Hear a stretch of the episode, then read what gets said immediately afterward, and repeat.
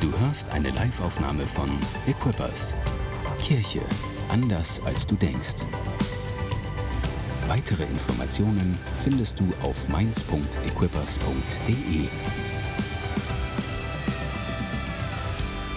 Ich bin in der Serie uh, Foundations, also Grundlagen. Und ich, ich würde fast sagen, ich habe drüber nachgedacht, eigentlich ist es Foundations für Erweckung. Es sind Grundlagen für Erweckung. Es ist nichts anderes als das, was wir brauchen, wenn Gott anfängt, die Dinge zu tun, die er vorhat zu tun. Und Gott hat Dinge vor zu tun in diesem Land. Und er möchte sein Volk rufen. Und wer auch immer seine Stimme hört und wer auch immer antwortet, dem will er antworten. Dem will Gott antworten mit Erlösung. Er will antworten mit, mit dem, was er für sie vorbereitet hat. Davon bin ich überzeugt. Und die Foundations, die wir haben, die Grundlagen, die wir haben oder die Gott vorbereitet hat, die gelten für alle und die sind total wichtig. Und sie sind, die, sind das, was, was wir brauchen, damit wir ein, ein, ein, ein Glaubensleben haben, was trägt, was funktioniert. Es ist, Fundamente sind die Grundlage für Häuser, die wir bauen, für Türme, die wir bauen, für alles Mögliche, was wir bauen. Und sie sind häufig unsichtbar, aber sie sind absolut wichtig. Du darfst Grundlagen niemals unterschätzen. bisher haben wir gehört über das Thema Buße und über das Thema Glauben. Beides wichtige, wichtige Grundlagen. Und heute kommt hinzu, und ich möchte es euch sagen, Lehre von Waschungen. Ihr seid so begeistert, wie ich es bin. Oh, ich habe es nicht ganz so erwartet. Manche gucken mich an und sagen, das ist dein Ernst. Nun, laut Hebräer 6, 1 und 2, da heißt es, wir wollen nicht darüber sprechen, über die Grundlagen. Und dann zählt er die Grundlagen auf. Und wir tun genau das Gegenteil von diesem Vers. Bitte entschuldigt, dass wir das Gegenteil von dem tun, was das Wort Gottes sagt. Wir wollen über die Grundlagen heute sprechen. Und eine dieser Grundlagen ist die Lehre von Waschungen. Und das Wort, was wir hier finden, ist äh, Baptizo in Griechisch und das heißt, das wissen wir so leicht, Baptism oder Baptisten, die nennen sich ja auch so. Das sind, das ist Taufe. Die Lehre von Taufen. Das ist heute das Thema. Und ähm, ich habe viel gebetet dafür, dass, dass, Gott, ähm, dass Gott mir Gnade schenkt, dass Gott deine Ohren weiterhin geöffnet lässt, dein Herz, wenn du das hörst dass du nicht sagst, oh, was ist das für ein Thema, sondern dass der Geist Gottes Gelegenheit bekommt, in dein Herz zu sprechen über diese Sache, weil es zu den Grundlagen gehört. Vielleicht bist du getauft und du sagst dir Haken dran, so ist das dennoch eine, eine Sache, die, die dich ermutigen, erinnern darf an diesen wunderbaren Meilenstein, den Gott in dein Leben hineingesetzt hat. Und dieser Meilenstein ist wichtig, er ist stark, er ist immer noch stark und es ist gut, dass wir wissen, dass wir mit diesem Meilenstein verbunden sind und auf diesem Meilenstein gebaut sind. Und falls Taufe für dich ein Thema ist, dann spitz besonders deine Ohren, dann brauchst du dieses Gebet eigentlich nicht, weil es redet sowieso schon zu dir, wenn es eine Frage in deinem Leben sein sollte. Aber dann ist mein Gebet, dass du, dass du viele Antworten bekommst und dass Gott vor allen Dingen spricht. Also, die Bibel erwähnt, wie, wie schon gesagt, Plural, Taufen. Es gibt mehrere Taufen. Und ähm, heute Morgen ähm, hat mich jemand darauf hingewiesen, ähm, vom Designteam, eine Person, die sehr, sehr gut auch sich in deutscher Sprache versteht, hin und wieder kommt sie mit mir ins Gespräch per WhatsApp über, sagen wir mal, meine Ausdrucksweise und versucht mich zum Besseren zu korrigieren, womit sie meistens recht hat. Äh, und sie, sie, sie sagte, Lehre von den, Wasch, von den Taufen würde sich besser anhören. Und ich sagte, das stimmt sicherlich, aber es ist unbestimmt. Weil ich kann dir gar nicht so genau sagen, wie viele Taufen es in der Bibel gibt. Vielleicht kann ich dir sagen, die kenne ich, also über den kann ich dir ganz sicher etwas sagen, aber ich kann dir nicht ganz sicher sagen, dass ich weiß, das war's. Da gibt es möglicherweise das ein oder andere, was wir noch nicht wissen und was Gott tun will. Und wir wollen Gott nicht einen Deckel draufsetzen oder ein Dach bauen über etwas, wo Gott noch ein Stockwerk vorhat, oder? Das wollen wir nicht machen. Aber ich beginne bei den Grundlagen, weil es sind ja Meilensteine ähm, für Erweckung. Es sind Grundlagen für Erweckung, deswegen wir beginnen ganz am Anfang und die Bibel erwähnt verschiedene Taufen. Und ähm, um zu verstehen, welche das sind, müssen wir das Wort Baptizo, was Taufen heißt, besser verstehen. Es kommt aus dem Wort Bapto, also sehr, sehr eng damit. Und es bedeutet zunächst einmal einfach nur eintunken oder eintauchen in etwas. Also etwas vollständig eintauchen in etwas. Das bedeutet, die Präpositionen, die sich, die sich mit diesem Verb verbinden. Es ist ja häufig so, alle Verben haben so Präpositionen, die damit besonders gut arbeiten. Und bei diesem, bei diesem Verb es, sind es die Präpositionen in oder mit. Also mit etwas oder etwas wird in etwas eingetaucht. Etwas wird getauft in Wasser zum Beispiel oder in Feuer oder im Heiligen Geist. Sind alles die Dinge, in was etwas getauft wird. Das ist die eine Seite von Taufe und wir haben alle drei in der Bibel. Wir haben Taufe, Wassertaufe, wir haben Feuertaufe und wir haben eine Heiliggeisttaufe. Und dann ist es auch so, dass die Taufe nicht nur etwas etwas ist, mit was man getauft wird oder in was man hineingetauft wird, sondern es, ist, es geht weiter. Taufe geht hinein oder zu etwas hin. Durch, hin, durch etwas hindurch zu etwas hin. Das ist Taufe. Taufe ist ein Prozess, der etwas tut und dann zu etwas führt. Und in der Bibel haben wir zum Beispiel eine Taufe zur Buße oder eine Taufe in neues Leben oder eine Taufe hinein in die Kirche oder eine Taufe in Kraft hinein und noch ein paar andere Taufen. Zum Beispiel auch Taufe auf den Namen Mose. Ich wusste nicht, ob du das weißt, aber es gibt es auch, eine Taufe auf Mose. Das alte Volk Israel wurde auf seinen Namen oder mit seinem Namen hin getauft. Wir beginnen heute etwas, sagen wir mal, mit der bekannteren, mit bekannteren Taufen, die uns mehr helfen zu verstehen. Und ich hoffe, mein Gebet ist es, dass du verstehst, dass du es nehmen kannst, dass etwas gebaut wird in deinem Herzen über diese Dinge. Die Taufe bei Johannes, dem Täufer, deswegen hieß er Johannes der Täufer, weil er getauft hat, war eine Taufe in Wasser hin zur Buße. Wir lesen Markus und ich habe relativ viel Bibelstellen dabei. Es tut mir leid, es ist so eine Foundations eignet sich dazu, eine Lehrpredigt zu machen und das ist, was ich tue. Ich versuche so ein bisschen zu lernen. Ähm, über die Dinge, damit du ein gutes Bild bekommst und ein korrektes Bild bekommst und ein stabiles Bild bekommst und nicht nur ein, äh, wie soll ich sagen, auf, ein, auf eine Bibelstelle beruht. Normalerweise predige ich gerne über eine Bibelstelle und versuche es zu vermeiden, zu viele dazuzunehmen, weil es so anstrengend ist für den geneigten Millennial und Gen Z-Hörer, was ich gut verstehen kann, weil genauso bin ich auch. Ähm, aber es ist bei so einer Art von Taufe ist es mir nicht oder so einer Art von Predigt ist es mir nicht möglich, nur eine Bibelstelle zu benutzen. Das tut mir sehr leid, aber macht doch einfach einen Spaß draus und schreibt alle mit. Und ähm, lernt sie auswendig zum Beispiel. Das wäre eine großartige Sache. Das wäre etwas, was ich wirklich feiern würde und was ich, ich bin sicher, was Großartiges baut in deinem Leben. Markus 1, 2 bis 5, da steht es, wie geschrieben steht in den Propheten, siehe, ich sende meinen Boten vor deinem Angesicht her, der deinen Weg vor dir bereiten wird. Die Stimme eines Rufenden ertönt in der Wüste, bereitet den Weg des Herrn, macht seine Pfade eben. So begann Johannes in der Wüste, taufte und verkündigte eine Taufe der Buße zur Vergebung der Sünden. Und es ging zu ihm hinaus das ganze Land Judäa und die Bewohner von Jerusalem. Und es wurden von ihm alle im Jordan getauft, die ihre Sünden bekannten. Also wie schon gesagt, hier haben wir es zu tun mit einer äh, Taufe zur Buße. Und diese Taufe zur Buße sollte hatte einen weiteren Zweck. Diese Buße sollte nicht einfach nur zur Buße dienen, sondern die Buße, sie, sie leitet zur Vergebung der Sünden.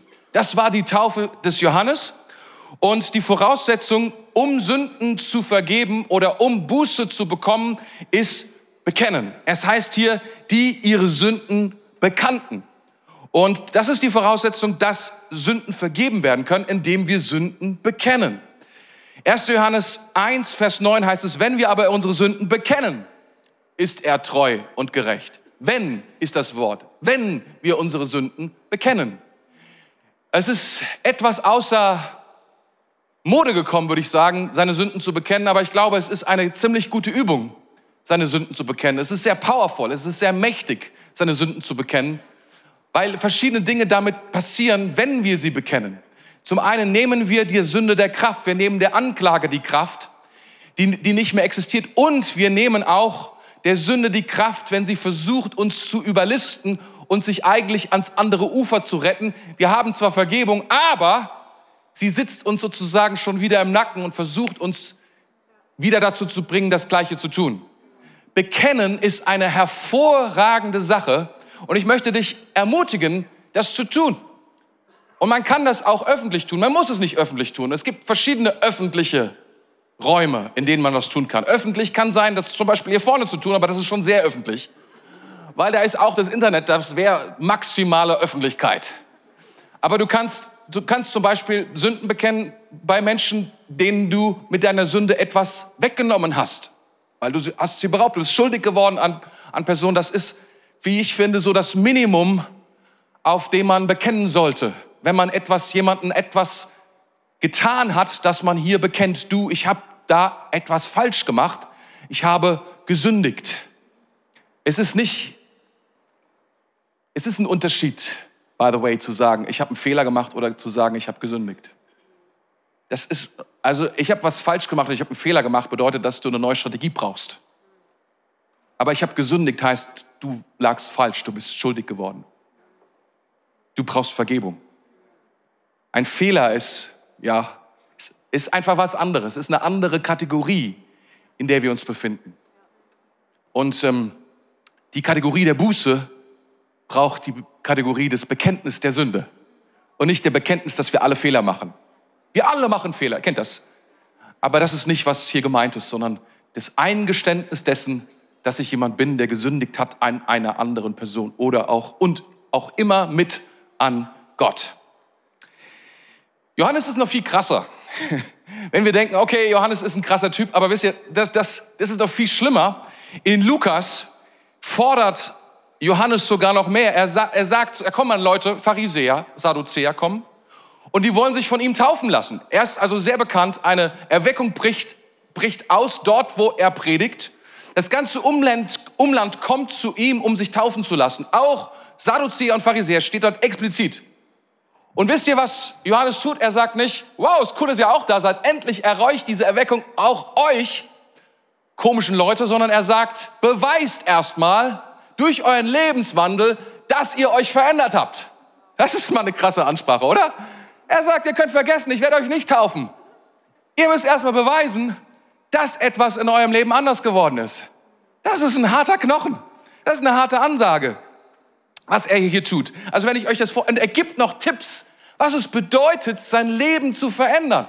Er sagt, das sollst du tun, das sollst du lassen. Das ist das Ding, um was es geht. Eine sehr, sehr krasse Ansprache. Johannes der Täufer, diese erste, dieser erste, wie soll ich sagen, diese erste bekannte Taufe, die Taufe zur Buße.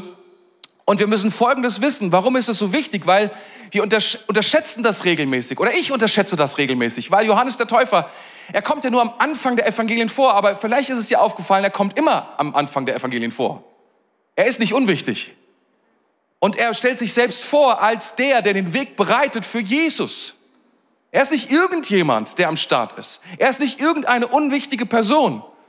Und man kann es mal so sagen, ist, Jesus beginnt seinen Dienst Huckepack auf Johannes. Er benutzt Johannes als Startrampe für das, was er tut. Wisst ihr, wir müssen so, Jesus lässt sich von Johannes taufen. Er geht zu Johannes und sagt, Johannes, tauf mich. Und Johannes sagt, was geht ab? Dann geht Jesus sogar hin und, und, und, und predigt exakt, exakt die gleiche Predigt, wie dies Johannes. Er klaut, also das sagt zumindest P3, er klaut ihm sogar die Message. Zuerst geht er hin, lässt sich taufen von ihm. Als zweites nimmt er die gleich, genau dieselbe, das Reich Gottes tut Buße, das Reich Gottes ist nah. Exakt dieselbe Message. Die Johannes gepredigt hat, predigt auch Jesus. Dann nimmt er sich die Jünger von Johannes. Verstehst du, das, das, und wir denken so, Jesus ist doch eine ganz andere Kategorie als Johannes. Und ich glaube, dass, wie kann es sein, dass Jesus, der Messias, seinen Dienst auf etwas so Bekanntes aufbaut und etwas, dass, dass er, er nimmt etwas Vorhandenes und darauf legt er seinen Dienst an und baut seinen Dienst auf. Ich möchte diesen, diesen, ich möchte diesen kleinen Gedanken deswegen droppen, weil so viele Leute unter uns da sind, die sagen, ich bin was so Besonderes. Mein Dienst ist so special. Ich habe das gar nicht nötig, dass mir irgendjemand hilft. um das zu tun, was Gott mit meinem Leben tun will. Und niemand kann verstehen, was Gott zu mir gesagt hat. Und ich bin in Social Media so bekannt und dies und jenes. Ich glaube, dass wir das unterschätzen, was es bedeutet, dass Gott möchte, dass wir Huckepack oder dass wir andere, andere Menschen, die vor uns sind, benutzen, nutzen als das, als eine Grundlage für das, was Gott mit unserem Leben tun möchte. Ich glaube, das ist sehr, sehr wichtig, dass wir das verstehen. Jesus tut das mit Johannes. In Apostelgeschichte 19, wir müssen uns vorstellen, Apostelgeschichte 19, das ist super weit weg von den Evangelien. Und du hast dann schon, schon fast vergessen, dass Johannes existiert, quasi, Johannes der Täufer. Du bist dir gar nicht mehr so sicher, gab es da noch diesen Johannes, was ist mit dem los? Da kommt es auf einmal dazu, da trifft Paulus ein paar Leute, als er von Korinth nach Ephesus läuft und er trifft dort Leute und die glauben an, die glauben an Jesus, aber er fragt sie, habt ihr was von, vom Heiligen Geist gehört? Und die sagen so, nee, was meinst du vom Heiligen Geist? Wir sind auf die Taufe des Johannes getauft. Also, die Taufe des Johannes hat einen riesen Impact, weit über Jerusalem, über Israel hinweg, bis in den Raum, in den Vorderasien, nach Vorderasien, in die Türkei hinein. Dort sind Menschen, die sind gläubig, zwölf Männer, die folgen, die folgen Johannes oder dieser Taufe, weil sie kennen nur diese Taufe. Folgendes passiert in, in Apostelgeschichte 19, Vers 4. Die Taufe des Johannes war eine Taufe zur Umkehr zu Gott, sagt dort Paulus. Doch Johannes selbst hat aufgefordert, an Jesus zu glauben. Und dann sagen sie, ja, wenn das so ist, dann, dann, dann werden sie getauft auf den Namen von Jesus und sie bekommen die Taufe des Heiligen Geistes, beides, und dann sind sie am Start. Das heißt, die Taufe des Johannes ist eine Vorbereitung für das, was mit Jesus passiert. Und ähm, ich frage mich schon, was, ob das nicht auch etwas ist, was in unsere Zeit hineinspricht, ob nicht Buße und Bekenntnis etwas ist. Weißt du, wenn du, wenn du anschaust, was Gott immer wieder, wenn er etwas vorbereitet, Großes zu tun, dann hat oft spielen dort Buße und Bekenntnis eine große Rolle. Und nicht dieses religiöse, merkwürdige Ding, sondern dieses befreiende, dieses, diese Sehnsucht nach Reinheit, nach Echtheit, nach Gott selbst, der kommt mit seinem Feuer. Und so habe ich gedacht, ich lasse euch mal daran teilhaben. Nehmt es als Bonus oder als Last. Der Herr segne dich. Ich hoffe, du kannst es nehmen. Taufe bedeutet, Flagge zu zeigen. Taufe ist ein deutliches Zeichen. Taufe ist keine Kleinigkeit. Ist nichts, was man im Geheimen tut oder unter den Teppich kehren kann. Noch einmal, Taufe ist das Wort, das griechische Wort Baptizo und bedeutet eintauchen. Eintauchen ist radikal. Eintauchen ist vollständig durchtränken lassen. es bedeutet nicht nur ein Fan von etwas zu sein, sondern oder irgendwie angerührt zu sein, so dieses, naja, ich bitte mach mich nicht nass, so ein bisschen besprengen. Das ist ja die andere Möglichkeit, wie wir Taufe heute kennen. Das Wort Taufe meint das nicht. Wenn du da einen riesigen Eimer mit roter Farbe stehen hast und es heißt eintauchen, wird das Ergebnis sein, dass alles, was du eingetaucht hast, rot sein wird. Alles. Alles. Das ist das, was eintauchen meint. Ist etwas, was dich komplett und vollständig umgibt. Das ist das Wort und es zeigt, dass es etwas ist, was richtig heftig ist.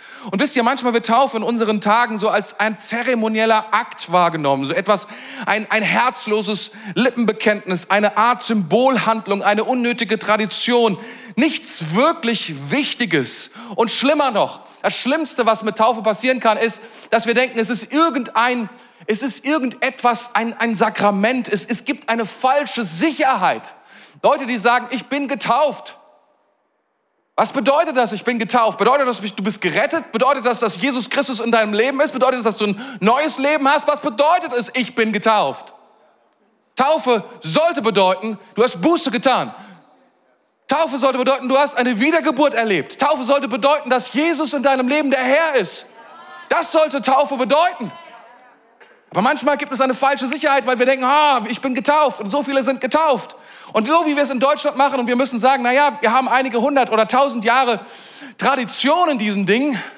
Und ich spreche zu euch zu ganz Selbstverständlichkeiten. Wenn wir an Taufe denken in Deutschland, dann denken wir an, erstens an Babytaufe. als ein Baby mit Wasser und auch es wird nicht eingetaucht, sondern es wird besprengt mit Wasser. Und so. Und da könnte man jetzt viel drüber sagen, was sich theologisch dahinter verbirgt und was für Ideen dahinter stehen, was auch immer. Was ich nur sagen will, ist, dass es für uns zu etwas geworden ist, zu einer Tradition, zu etwas, ja, zeremoniellem im Leben von Menschen ohne wirkliche, echte Bedeutung oder mit einer reduzierten Bedeutung, die nicht ansatzweise dem nahe kommt, was Gott damit sagen will, was Gott damit tun will. Wisst ihr, es gab, es gab zur Reformation, 16. Jahrhundert, 15. 16. Jahrhundert, gab es einen, ja, heutzutage sagt man in der Geschichtsinterpretation rückwirkend, guckt man darauf. Das war damals nicht so, also die haben da nicht so zugesagt, sondern man sagt heute so dazu. Der linke Flügel der Reformation. Der linke Flügel der Reformation. Hört sich sehr politisch an, ist es aber jetzt gar nicht so gemeint, sondern das ist diese Täuferbewegung. Da gab es eine Bewegung von Anfang an von Leuten, die verstanden haben, die erkannt haben, dass da mehr ist in dieser Taufe. Dass es eben nicht so einfach ist, dass man Kinder mit paar Tagen, acht, sieben Tagen, man hat sie getauft, wenn sie eine Woche auf der Welt waren oder so, dass man sie ein kleines bisschen nass macht mit Wasser, sondern sie haben gesagt, nein, nein, nein, das ist nicht, was das Wort Gottes sagt, das ist nicht, was es bedeutet, sondern Menschen müssen eine Entscheidung treffen für Gott, Menschen müssen eine Bekehrung erleben und dann hat Taufe eine Bedeutung. Und diese Hultrich Zwingli, cooler Name, gell, Hultrich. Zwingli habt ihr schon mal gehört. So ein Schweizer. Der, der, der hat angefangen, darüber zu sprechen, über, über all diese Dinge, aber er hat es nicht durchgezogen. Er hat es gesehen, aber er hat es nicht durchgezogen. Seine Schüler hingegen haben mit ihm gestritten und haben gesagt, hey, Hultrich, oder wie sie zu ihm gesagt haben, Bruder Hultrich, oder ich weiß nicht, was sie gesagt haben.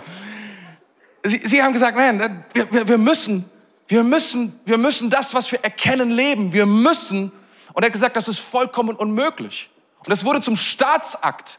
Man hat gesagt, alle müssen sich taufen lassen nach acht Tagen. Wer sich nicht taufen lässt, der wird, der hat ein großes Problem, er wird getötet. Du musst dir vorstellen, vier Tage nach dieser Entscheidung haben sich die Schüler entschieden, sich taufen zu lassen als Erwachsene. Du sagst, naja, was war gut, blöd. Die wurden getötet, alle als Märtyrer. Die haben den höchsten Preis dafür bezahlt. Taufe ist keine Kleinigkeit.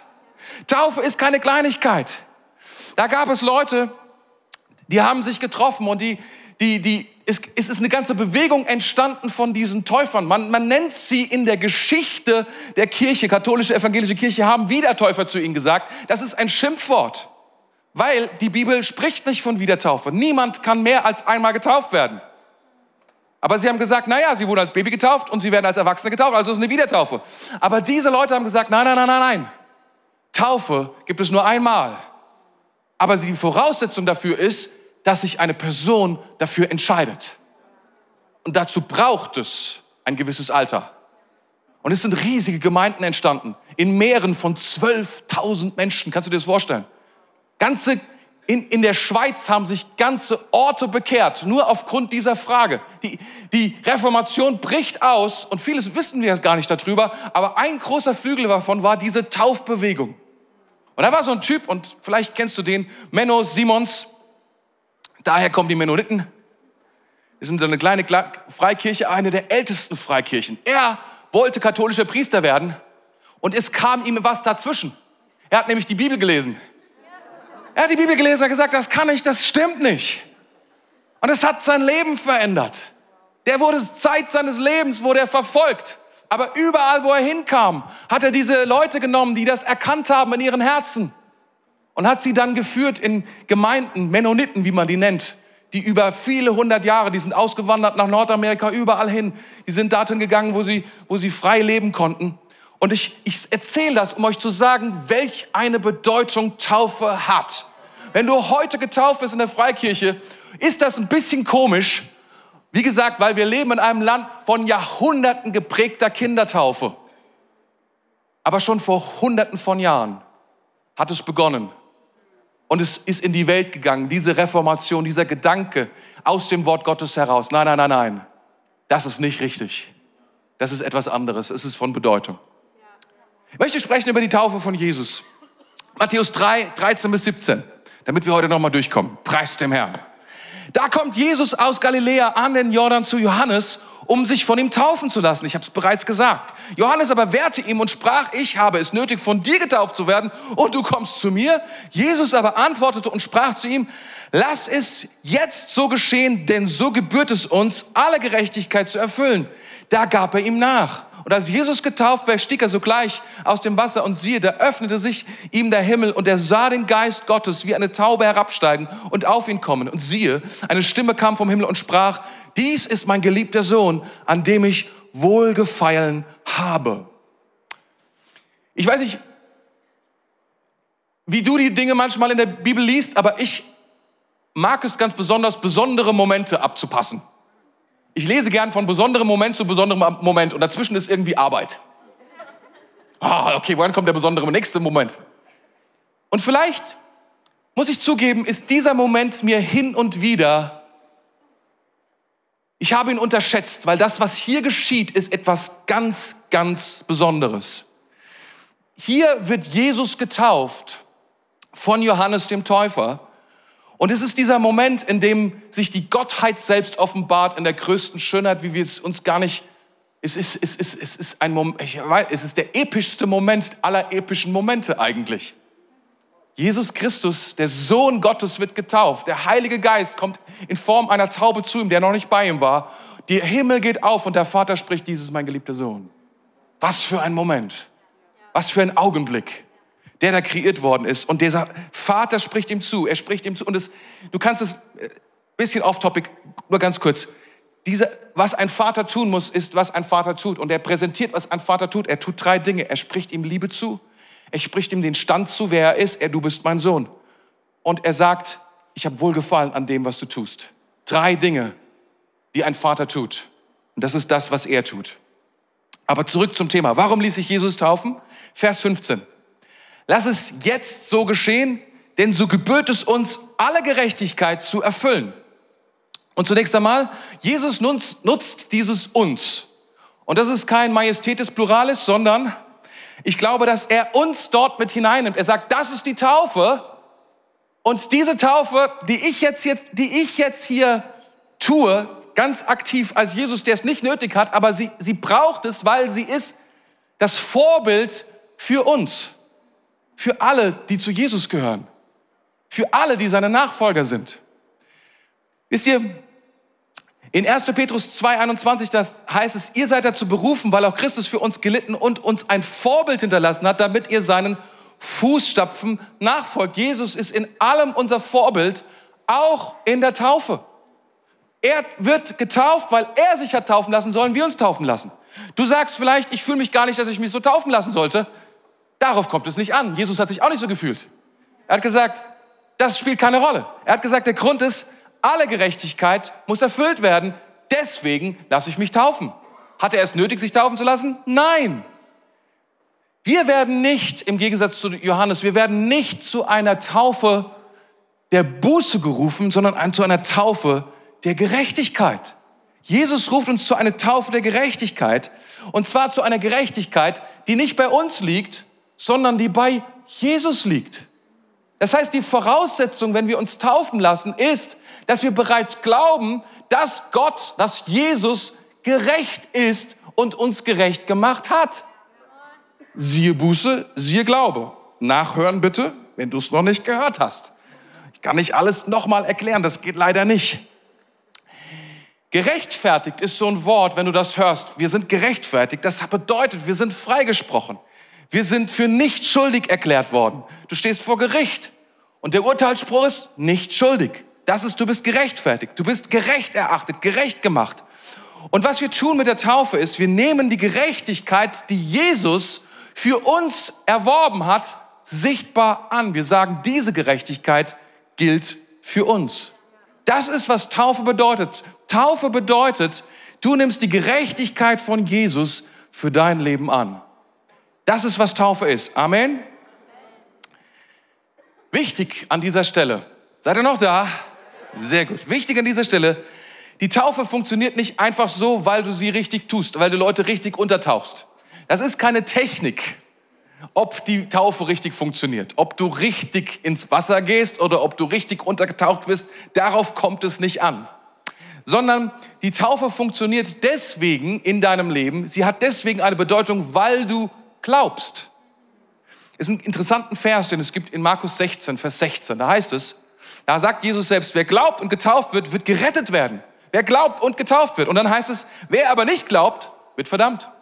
Das heißt, du kannst getauft sein, aber wenn du nicht glaubst, ist die Taufe nicht wirksam in deinem Leben. Sie tut nicht, was sie tun soll. Was du brauchst, ist Glaube als Voraussetzung, um getauft zu werden, okay? Ist es, ist es gut zu wissen? Die Taufe ist, wenn du, wenn du es auf einen Satz bringst, ist die Taufe mit der Taufe identifizieren wir uns 100% mit Jesus. Wir sagen mit der Taufe, ab jetzt, ab jetzt liegt meine Identität oder kommt meine Identität, alles wer ich bin, aus Jesus heraus und zu Jesus hin.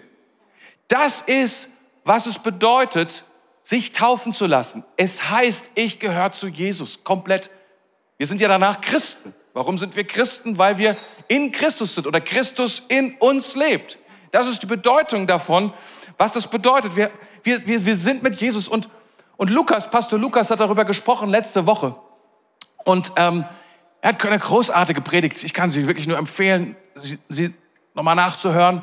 Ähm, aber eine Sache hat er noch offen gelassen und mir gelassen quasi, wenn du so willst. Er hat gesagt, ja, ja, der, das Wichtigste ist der Glaube an Jesus. Es ist nicht wichtig, wie viel du glaubst, sondern an wen du glaubst. Das ist komplett richtig. Aber es gibt ein paar Dinge, die wir glauben, wer Jesus ist oder was Jesus getan hat, was wichtig ist in unserem Glauben. Drei Dinge sind wichtig in Bezug auf Jesus und seine Taufe. Wir identifizieren, wir, wir identifizieren uns mit Jesus, wenn wir uns taufen lassen, auf drei Dinge bezogen. Auf seinen Tod, auf sein Begräbnis und in, auf seine Auferstehung.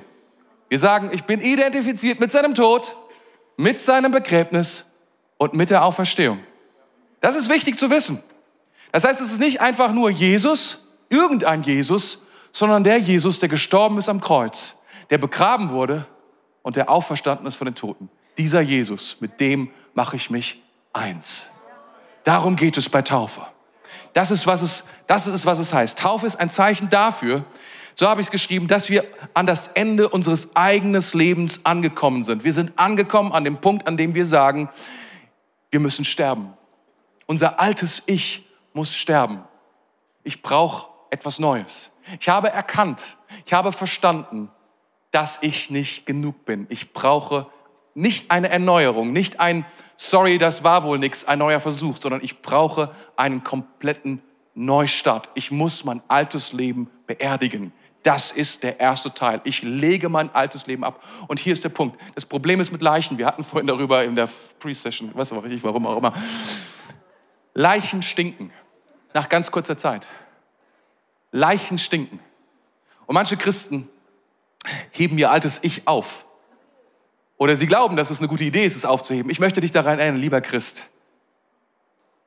Deine Leiche liegt begraben. Sie ist tot und dass sie ist im Grab, dort, mit Jesus. Du musst sie nicht irgendwo rumliegen lassen. Sie muss nicht stinken. Dein altes Leben muss sich nicht überall in deinem Leben herum wie ein schlechter Geruch. Ist tot. Ist tot. Das musst du wissen. Das ist, was du bekennst. Mein altes Leben ist gestorben, mein altes Leben ist tot, es ist begraben. Und jetzt der dritte Punkt, aber und das ist ganz wichtig, die Taufe bezeugt, dass wir ein neues Leben mit Jesus und in Jesus empfangen haben. Das ist, was die Taufe sagt. Es gibt zwei verschiedene Gerichte. Ein jüdisches und ein römisches Gericht hatten Jesus als Kriminellen zum Tod verurteilt. Doch am dritten Tag, als sich das Grab öffnete und Jesus von den Toten auferstand, widerrief Gott diese Entscheidung der Gerichte. In der Taufe wird die Realität der Auferstehung sichtbar. Was auch immer wie auch, wie schuldig du auch immer warst. Gottes Urteil über dich ist dasselbe Urteil, wie es war über seinen Sohn. Und er wurde in erster Instanz, in zweiter Instanz und weiß was ich, wenn es da noch mehrere Instanzen gibt, in allen Instanzen schuldig gesprochen. Aber Gott sagte, nein, er steht auf. Und das ist das Urteil über deinem Leben. Ist das gut? Das ist, was die Taufe sagt. In einer anderen Stelle wird uns das weiter vor Augen gemalt und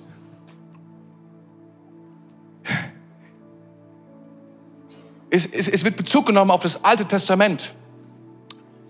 Petrus, im, im Petrusbrief wird das, wird das beschrieben.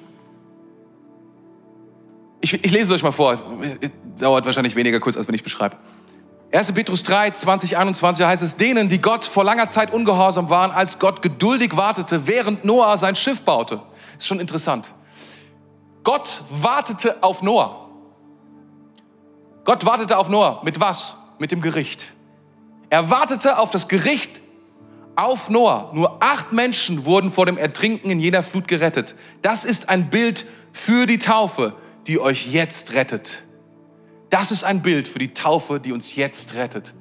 Es ist die Arche und die Arche ist Jesus Christus. Es ist, die uns rettet durch das Gericht hinweg. Das ist das Bild. Wenn wir vor der Taufe stehen sagen, das ist unsere Rettung, sein Name, deswegen ist unsere Identifikation mit ihm in seinem Tod, in seinem Begräbnis und seiner Auferstehung so enorm wichtig.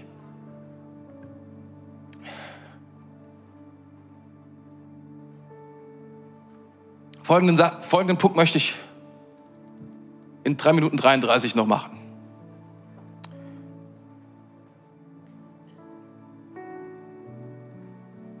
Jesus hat das gelehrt. Jesus hat das gesagt. Ein Baum kann nur gemäß seiner Art entsprechende Früchte tragen. Das heißt, ein Apfelbaum trägt immer Äpfel. Orangenbaum, Orangen. Birnenbaum, Birnen. Und was Jesus dann sagt, ist, ein böser Baum wird immer böse Früchte tragen. Während ein guter Baum wird gute Früchte tragen. Das heißt, wenn wir temporär in Fix bekommen, also temporär versuchen, unser Leben zu verändern und sagen, wir hören jetzt auf zu sündigen, wir hören, hören jetzt auf, verkehrte Dinge zu tun, dann wird das auf Dauer wahrscheinlich nicht funktionieren, weil wir bleiben, wer wir sind. Es sei denn, es sei denn, etwas Grundsätzliches ändert sich, nämlich der Baum ändert sich. Die Früchte sind temporär. Am Ende werden immer Früchte gemäß des Baumes bei rauskommen. Und das ist es, was die Taufe bedeutet. Sie bedeutet, es ändert sich etwas ganz, ganz Grundsätzliches in deiner Person. Du wirst eine neue Person, du wirst etwas, du wirst ein neuer Baum. Etwas Neues kommt aus dir heraus es ist nicht nur eine Änderung deiner, wie soll ich sagen, deiner Ideen, deiner, deiner Ausrichtung, deiner Ethik, es ist die, es ist die Veränderung seiner, deiner Substanz. In Römer 6, Vers 3 bis 5 heißt es, oder wisst ihr nicht, dass alle, die wir in Christus Jesus hineingetauft sind, in seinen Tod getauft sind? Wir sind also mit ihm begraben worden durch den Tod, durch die Taufe in den Tod, damit gleich wie Christus durch die Herrlichkeit des Vaters von den Toten auferweckt worden ist, so auch wir in einem neuen Leben wandeln, denn wir sind mit ihm eins gemacht und ihm gleich geworden in seinem Tod, so werden wir ihm auch gleich sein, in der Auferstehung gleich sein. Noch einmal, das ist das Bild. Und das müssen wir vollständig bekommen, vollständig verstehen. Wenn wir mit ihm gestorben sind, werden wir mit ihm auferstehen. Du bist eine neue Person. Das ist, was die Taufe bedeutet. Du bist nicht mehr die gleiche Person. Die Person ist begraben im Namen von Jesus, mit Jesus liegt sie dort. Das ist, was es, was es hier heißt. Das heißt, die Taufe ist, ist eine Verpflichtung, eine Verpflichtung, zu Jesus zu gehören, Jesus nachzufolgen, ganz mit ihm zu sein, dass er Teil ist von meinem Leben und Teil von meinem Leben bleibt. Das ist es. Ich identifiziere mich mit ihm. Es ist dieses Wort, was du vielleicht hin und wieder mal gehört hast, Jüngerschaft. Und es bedeutet einfach, dass du Jesus nachfolgst. Dass Jesu Auftrag dein Auftrag wird. Dass das, was Jesus wichtig ist, dir wichtig wird. Dass das, was Jesus auf dem Herzen liegt, auch auf deinem Herzen liegt. Das ist es, was es bedeutet. Wenn du dich taufen lässt, heißt das, ab jetzt gehört Jesus mein ganzes Leben. Und er ist mein Leben. Taufe ist der Übergang zu etwas Neuem. Im Alten Testament, da finden wir diese Stelle, dass das Volk Israel aus Ägypten herauskommt. Und dann kommen sie zum Roten Meer. Und dann heißt es hier in Hebräer 11, Vers 29, durch den Glauben gingen sie durch das Rote Meer wie durch das Trockene, während die Ägypter ertranken, als sie das versuchten. Noch einmal hier, Taufe wird getragen durch den Glauben, durch den Glauben. Aber das Zweite, was hier steht, ist, und das ist sehr wichtig, weil es, das, diese Geschichte zeigt uns, wie, wie das funktioniert, was Jesus getan hat. Das Blut hat, die Ägyp hat das Volk Israel von den Ägyptern errettet. Das Blut hat sie frei gemacht von den Ägyptern. Aber die Taufe war es, die Taufe, die sie getrennt hat von den Ägyptern. Die Ägypter sind gekommen und sie konnten nicht durchlaufen. Die Israeliten konnten, weil Gott den Weg freigemacht hat. Das ist ein Zeichen für Taufe. Deswegen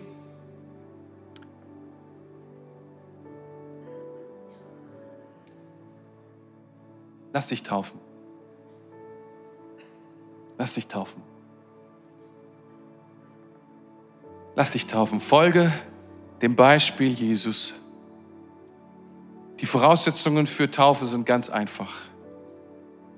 Die Voraussetzungen sind nicht, dass du irgendetwas weißt oder dass du viel weißt.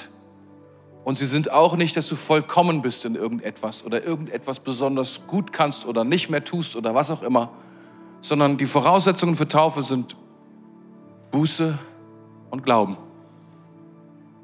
Du kehrst um und du glaubst an Jesus. Du sagst, alles, was ich bin und habe, all meine Zukunft liegt in dieser Person, in Jesus Christus dem Sohn Gottes. Wenn es das ist, ist es deine Zeit, dich taufen zu lassen. Taufe braucht keine lange Vorbereitung, sondern Buße und Wiedergeburt und der Hunger, sich mit Jesu Tod und seiner Auferstehung zu identifizieren. Das ist es, was Taufe braucht. Easy.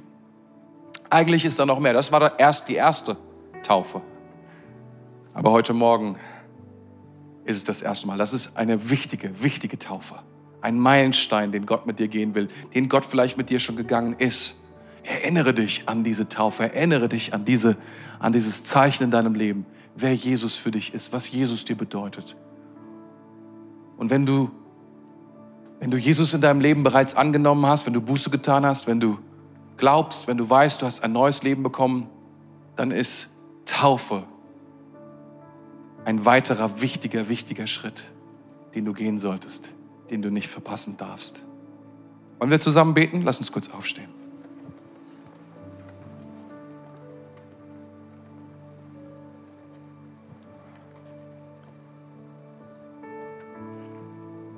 Jesus, wir danken dir für dein Wort.